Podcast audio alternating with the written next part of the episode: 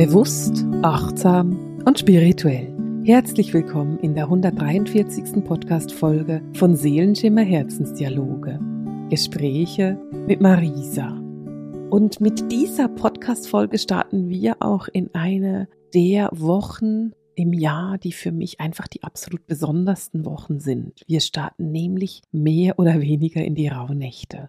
Wir haben heute den 20. Dezember und morgen das Julfest, das Lichterfest. Und mit dem Lichterfest beginnt für mich die heilige Zeit. Für mich beginnt mit dem Lichterfest die Rauhnächte. Und ich weiß, ganz offiziell beginnen die Rauhnächte am 24. und dauern bis zum 6. Januar. Aber ich mag diese Tage so gerne, diese Wintertage, diese ruhigen, stillen Tage der Einkehr. Und für mich ist es immer so, dass am 21. dieses große, große Lichterfest ist und damit die Rauhnächte beginnen. Ich bereite mich dann tatsächlich noch drei Nächte oder drei Tage auf die Rauhnächte vor, genieße diese Zeit sehr und wenn die Rauhnächte dann beginnen, bin ich auch bereit. Das heißt, ich habe meine Karten und ich habe schon mal kräftig geräuchert und bin einfach schon vorbereitet dafür, was da kommen mag. Und ich möchte mit dir heute auch über das Julfest sprechen und darüber, wie du denn dein Lichterfest gestalten könntest.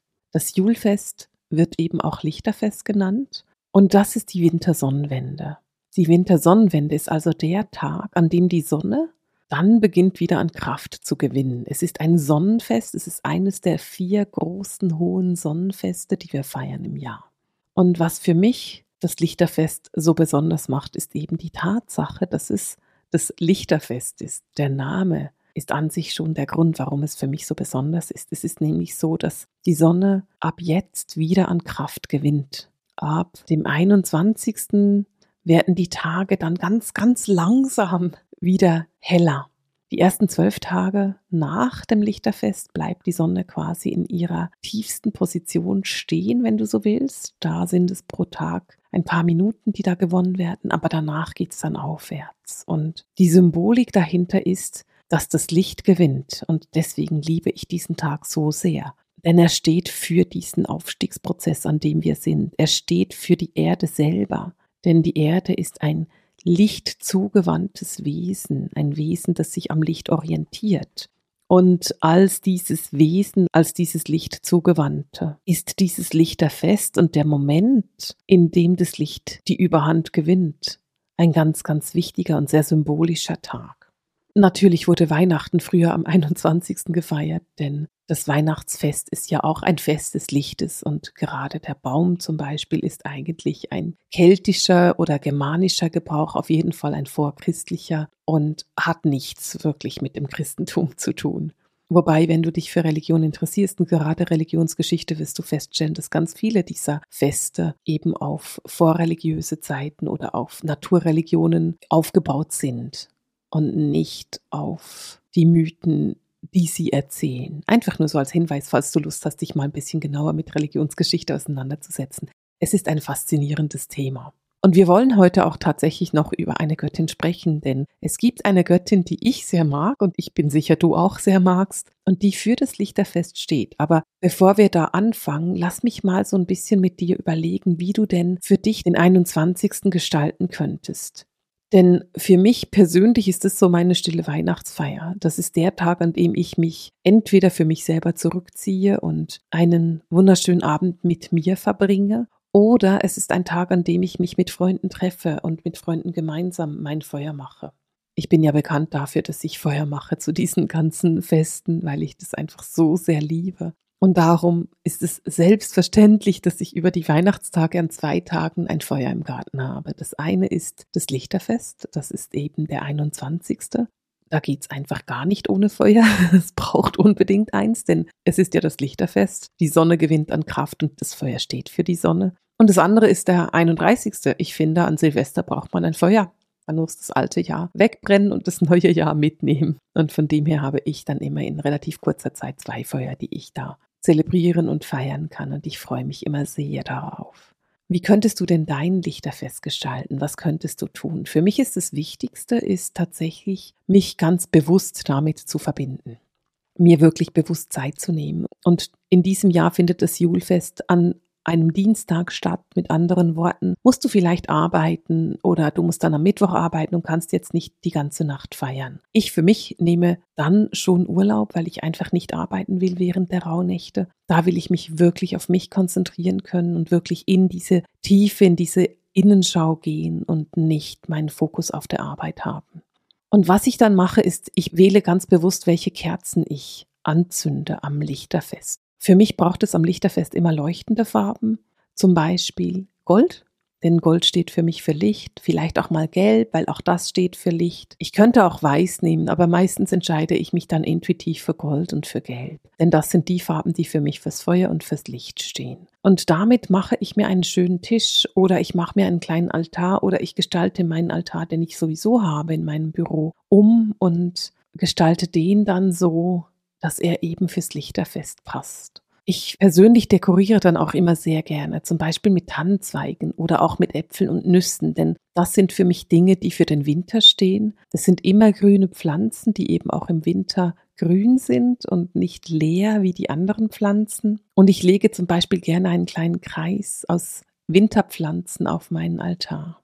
Denn der Kreis symbolisiert ja wiederum das Jahr, die Jahreszeiten der Verlauf der Sonne und die Erde, die sich um die Sonne dreht in diesem Jahr. Und deswegen nutze ich sehr gerne einen Kranz oder einen Kreis und symbolisiere das bei mir auf meinem Altar. Und da du mich ja kennst, weißt du das. Natürlich räuchere ich an diesen Tagen. Ich räuchere super gerne. Das ist allgemein bekannt mit Palo Santo. Das ist das südamerikanische heilige Holz, das ich einfach sehr liebe. Das ist für mich immer etwas, womit ich sehr gerne räuchere. Aber gerade am Lichterfest, am Julfest ist für mich noch ein anderer Duft, den ich sehr gerne habe. Ich habe nämlich extrem gerne Balsamtanne oder auch Fichte in meinem Vernebler, wenn ich arbeite am 21. Dezember, denn das sind für mich beides Gerüche, die sehr, sehr erdig sind, sehr erdverbunden und gerade die Balsamtanne hat eine extrem hohe Schwingung. Da lohnt es sich tatsächlich damit zu arbeiten. Wenn du jetzt Mühe hast mit der Erdung und sagst, hey, ich bin ganz grundsätzlich nicht so gut geerdet, dann wäre die Balsamtanne sowieso ein Duft, den ich dir ans Herz legen könnte, weil der hilft so sehr bei der Erdung und hat gleichzeitig eine so unbeschreiblich hohe Schwingung, dass es einfach Freude macht, diese beiden Dinge gemeinsam zu nutzen. Wenn ich in diese Feier gehe, in diese Julfeier gehe, dann beginne ich sehr gerne mit einer Meditation und zwar ist es eine Meditation der Reinigung, die ich da machen möchte. Denn ich lasse ja gerade die Monate seit der Herbst-Tag- und Nachtgleiche hinter mir. Das heißt, in dieser Meditation geht es mir darum, auf der einen Seite zu reflektieren, was gelaufen ist in den letzten drei Monaten und auf der anderen Seite aber auch loszulassen von dem, was ich nicht mitnehmen möchte. Denn das Leben ist Veränderung und es gibt nun mal einfach Dinge, die wir nicht mitnehmen wollen in das nächste Quartal. Das können Beziehungen sein, von denen wir sagen, da trennen wir uns jetzt. Es könnte sein, dass du dich von irgendeinem Glaubenssatz lösen möchtest oder einer Gewohnheit, die du hast. Und dafür finde ich eine Reinigungsmeditation etwas unheimlich Schönes. Das kannst du machen, wie du das für dich möchtest. Es gibt 1500 verschiedene Möglichkeiten, Reinigungsmeditation zu machen. Eine ganz praktische Lösung ist zum Beispiel ein reinigendes Bad zu machen mit Salz oder eine Salzdusche zu nehmen. Das wäre eine ganz praktische Lösung. Oder du stellst dir vor, wie ein Wind durch deine Aura geht und alles wegbläst, was du nicht mehr mitnehmen möchtest. Du stellst dir vor, wie du in einer transformierenden Flamme stehst und diese Flamme wegbrennt, was du nicht mehr brauchst. Oder du könntest dir auch deine Dinge, die du loswerden möchtest, ganz einfach aufschreiben und dann der Erde übergeben, in die Erde legen und zuschütten. Wie du siehst, es gibt ganz viele Möglichkeiten und ich habe dir jetzt ganz bewusst verschiedene Möglichkeiten mit den Elementen gegeben, denn ich bin so ein bisschen der Meinung, dass jeder Mensch ein bestimmtes Element besonders mag. Vielleicht liegt es dann an deinem Sternzeichen. Es könnte sein, dass dein Sternzeichen dein Element ist. Also wenn du ein Erdzeichen bist, dass du eher mit der Erde arbeitest. Wenn du ein Feuerzeichen bist, dass du eher mit dem Feuer arbeitest und so weiter. Das muss aber überhaupt nicht sein, denn es ist grundsätzlich möglich, dass du zwar die Sonne in einem Wasserzeichen hast, aber alle anderen Planeten in Feuer. Dann wirst du dich intuitiv eher zum Feuer hingezogen fühlen als zum Wasser. Wenn man aber Horoskope anguckt, dann sieht man immer, dass es vom einen oder anderen Element mehr hat. Und mit dem Element würde ich arbeiten. wenn ich diese Reinigung mache, also wenn ich dieses, diese Dinge loswerde, dann geht es tatsächlich auch immer ganz, ganz stark um eine Dankbarkeit und das Gefühl, dass es richtig ist, alles zu trennen, was ich nicht mehr brauche. Und wenn du fühlst, dass du dann noch tiefer reingehen möchtest in die Abtrennung von Altem, dann gibt es ein wunderschönes Ritual, was ich auch gerne mache zum Lichterfest. Stellen wir uns vor, du möchtest dich aus einer Beziehung lösen oder du hast dich aus einer Beziehung gelöst und möchtest jetzt einfach noch die letzten Verbindungen lösen. Dann kannst du ein schönes Garnstück nehmen, also einen Faden, der so ein bisschen dicker ist und der du dieser Beziehung widmest. Stellen wir uns vor, du hast einen Ex-Partner und von diesem Ex-Partner möchtest du dich jetzt einfach ganz vollständig trennen oder die nächste Schicht an Trennung angehen. Dann nimmst du ein Garn, das dir gefällt und das für dich diese Beziehung symbolisiert. Also ein Garn, von dem du sagst, okay, das passt für mich, für die Beziehung. Und dann nimmst du dir Zeit und du überlegst dir, was in dieser Beziehung war eigentlich schön und was war nicht schön. Nimm dir Zeit dafür. Gehe in die Achtsamkeit dieser Beziehung. Fühle, wo du profitieren konntest in der Beziehung, wo du geleuchtet hast in der Beziehung, welche schönen Erinnerungen du mitnehmen willst. Was hast du denn gelernt in dieser Beziehung, was für dich und dein Leben wichtig ist und war? Vielleicht hast du auch Lust, es aufzuschreiben. Aufzuschreiben, wofür du dieser Person dankbar bist, was sie Gutes in dein Leben gebracht hat und wie du auch von dieser Person profitieren konntest. Und in einem zweiten Schritt überlegst du dir dann, warum du diese Person nicht mehr in deinem Leben haben möchtest, warum du auf die Begleitung dieses Menschen verzichten willst und warum sie nicht mehr mit dir in Verbindung sein sollte, warum du ihr keine Energie mehr geben möchtest. Was war der Grund, warum du entschieden hast, in Zukunft auf diese Person zu verzichten in deinem Leben? Und schreibe auch das auf. Schreibe auf, warum du darauf verzichtet hast oder warum du in Zukunft darauf verzichten möchtest. Und erkläre dein Handeln. Erkläre, warum das so ist. Du darfst da gerne in die Tiefe gehen. Und der dritte Schritt, den du gehst, ist, dass du in die Dankbarkeit gehst. Dass du tatsächlich wirklich fühlst, wie dankbar du dieser Person bist, dass sie dein Leben bereichert hat. Und wie dankbar du auch dafür bist, dass sie jetzt aus deinem Leben getreten ist und nicht mehr in deinem Leben ist. Wenn du jetzt noch Gefühle hast der Wut, der Ablehnung oder auch den Wunsch, dass diese Person zu dir zurückkommen sollte, dann wird das Ritual nicht wirklich passen. Es passt in dem Moment, in dem du diese Person in Dankbarkeit loslassen kannst. Wenn du noch schlechte Gefühle hast, wenn du noch unglücklich bist, wenn du noch wütend bist, dann wird es schwierig werden, dieses Ritual wirklich durchzuziehen. Aber wenn du jetzt dein Stück Garn in die Hand nimmst und vor deinem Feuer oder deiner Kerze sitzt und in diese Beziehung reinfühlst und merkst, ich bin so dankbar dafür, dass ich diese Beziehung leben durfte. Und ich bin so dankbar dafür, dass ich diesen Menschen jetzt in seine Eigenmacht schicken darf. Wenn du wirklich fühlst, dass du in der Dankbarkeit bist, dann ist der Moment gekommen, an dem du zuerst das Papier verbrennst, an dem du das aufgeschrieben hast, warum diese Person nicht mehr in deinem Leben sein soll. Und danach das Papier, in dem du deine Dankbarkeiten aufgeschrieben hast. Wenn du ein Feuer hast, dann mach das im Feuer. Wenn du kein Feuer hast, dann bitte sei vorsichtig, wenn du Papier verbrennst. Du kannst es auf dem Balkon machen, wenn du einen hast, oder du nimmst eine feuerfeste Schale dafür. Aber bitte lasse deinen gesunden Menschenverstand einfließen, wenn du ein Stück Papier verbrennst, ja? Und wenn du zuerst das Papier verbrannt hast, auf dem du deine negativen Gefühle aufgeschrieben hast, dann fühle rein, wie sich das anfühlt, dieses Papier zu verbrennen. Und dann hast du das Papier, auf dem du deine positiven Gefühle geschrieben hast. Und auch da fühle rein, wie sich's anfühlt. Fühle rein, wie sich's anfühlt, wenn es verbrennt, wenn du es dem Feuer übergeben kannst. Und jetzt fühle noch einmal deine Dankbarkeit in deinem Herzen, die Ruhe, die über dich gekommen ist, die Harmonie.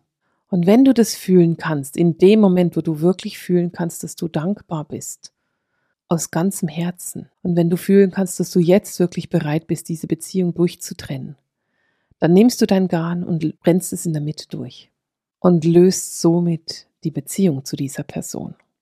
Du wirst fühlen, wie kraftvoll und wie machtvoll dieses Ritual ist, wenn du es machen möchtest. Ich habe das jetzt im Beispiel einer Beziehung gemacht. Das kannst du natürlich auch machen in Bezug auf eine Stelle, auf eine Wohnung, auf alle Arten von Beziehungen, auf Glaubenssätze. Es gibt ganz viele Dinge, die du so lösen kannst und das Lichterfest eignet sich dafür einfach wunderbar.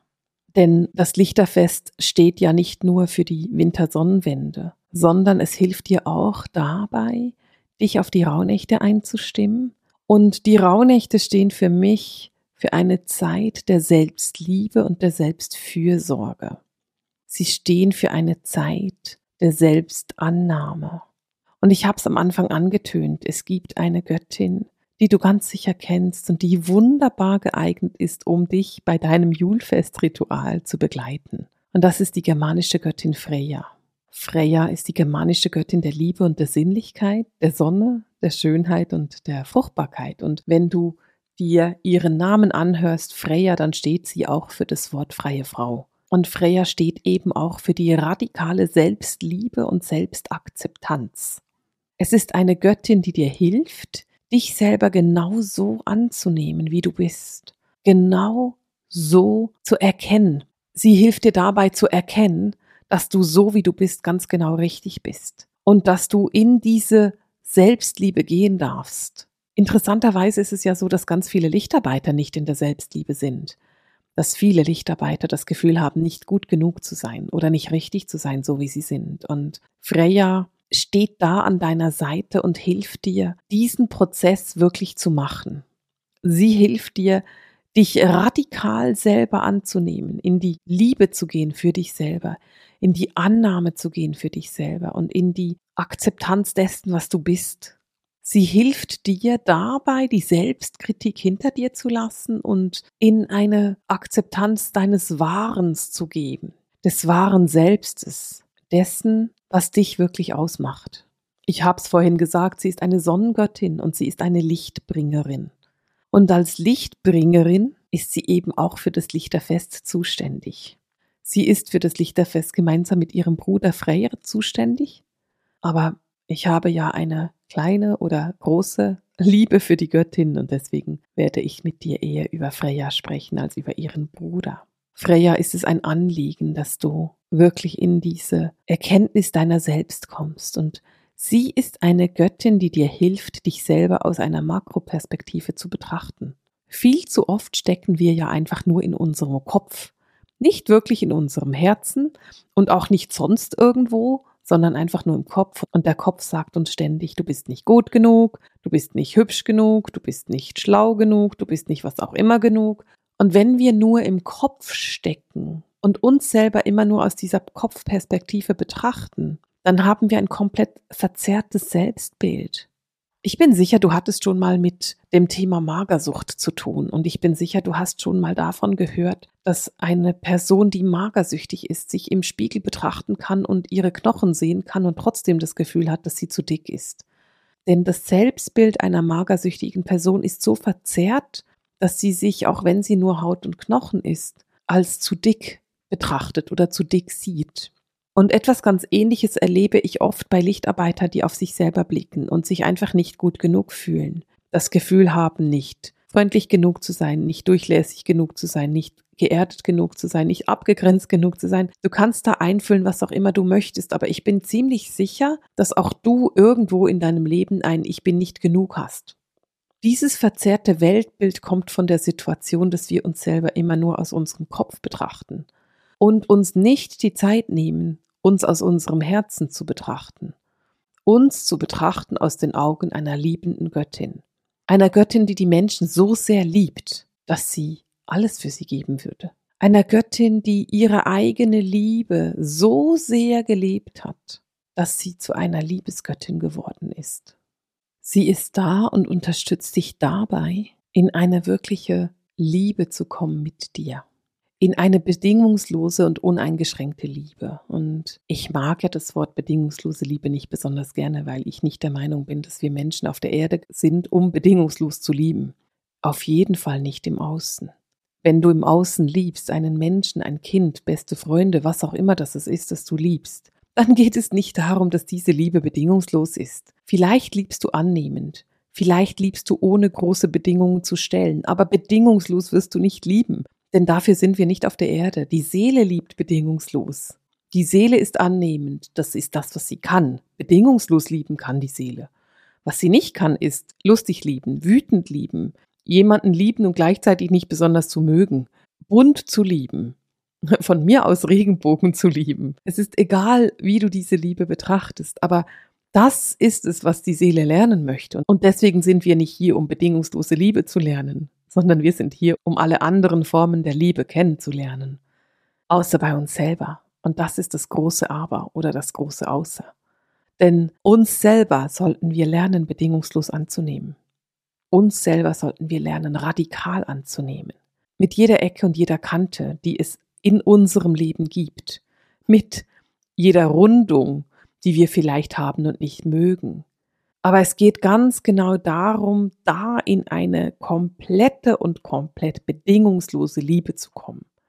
Dich selber so zu sehen, wie du wirklich bist, dich aus ehrlichen Augen zu betrachten, deine guten und deine negativen Seiten zu sehen und dich trotzdem innig zu lieben. Das ist der Grund, warum wir da sind. Und Freya ist die Göttin an deiner Seite, die dir hilft, in diese Energie reinzugehen. Und wenn du jetzt für dieses Julfest ein kleines Ritual planst, dann bitte Freya an deine Seite. Lade Freya ein in deinen heiligen Raum, den du erstellst für dein Ritual. Lade sie ein dafür, das loszulassen, was die letzten drei Monate gebracht hat. Und dann lade sie ein bei der Manifestation von dem, was die nächsten drei Monate bringen sollen. Denn wir haben ja die nächsten drei Monate vor uns. Wir beginnen ein neues Quartal, wir beginnen ein neues Jahr. Und was ist es denn, dass das neue Jahr dir bringen soll? Welche Wünsche, welche Ideen, welche Ziele hast du für dich in diesem neuen Jahr? Bitte Freya darum, dass sie an deiner Seite ist, wenn du das notierst, wenn du deine Ziele aufschreibst. Und als letzter Wunsch an dich habe ich von mir einen Wunsch. Ich wünsche mir nämlich, dass auf deinen Zielen Ziele der Selbstliebe stehen, Ziele der Selbstakzeptanz. Welches Ziel der Selbstliebe magst du dir für dieses Julfest setzen? Welches Ziel hast du? Was möchtest du an der Frühlingstag- und Nachtgleiche erreicht haben in Bezug auf deine eigene Selbstliebe? Was ist es, woran du in den nächsten drei Monaten intensiv arbeiten möchtest? Setze dich hin und überlege dir, was es ist. Geh in die Resonanz und arbeite daran. Ich wünsche dir ein wunderschönes Lichterfest. Genieße es und starte großartig in die Rauhnächte. Starte in diese Tage, die so besonders sind und die so viel mit sich bringen werden. Ich wünsche dir viel Freude und Harmonie dabei.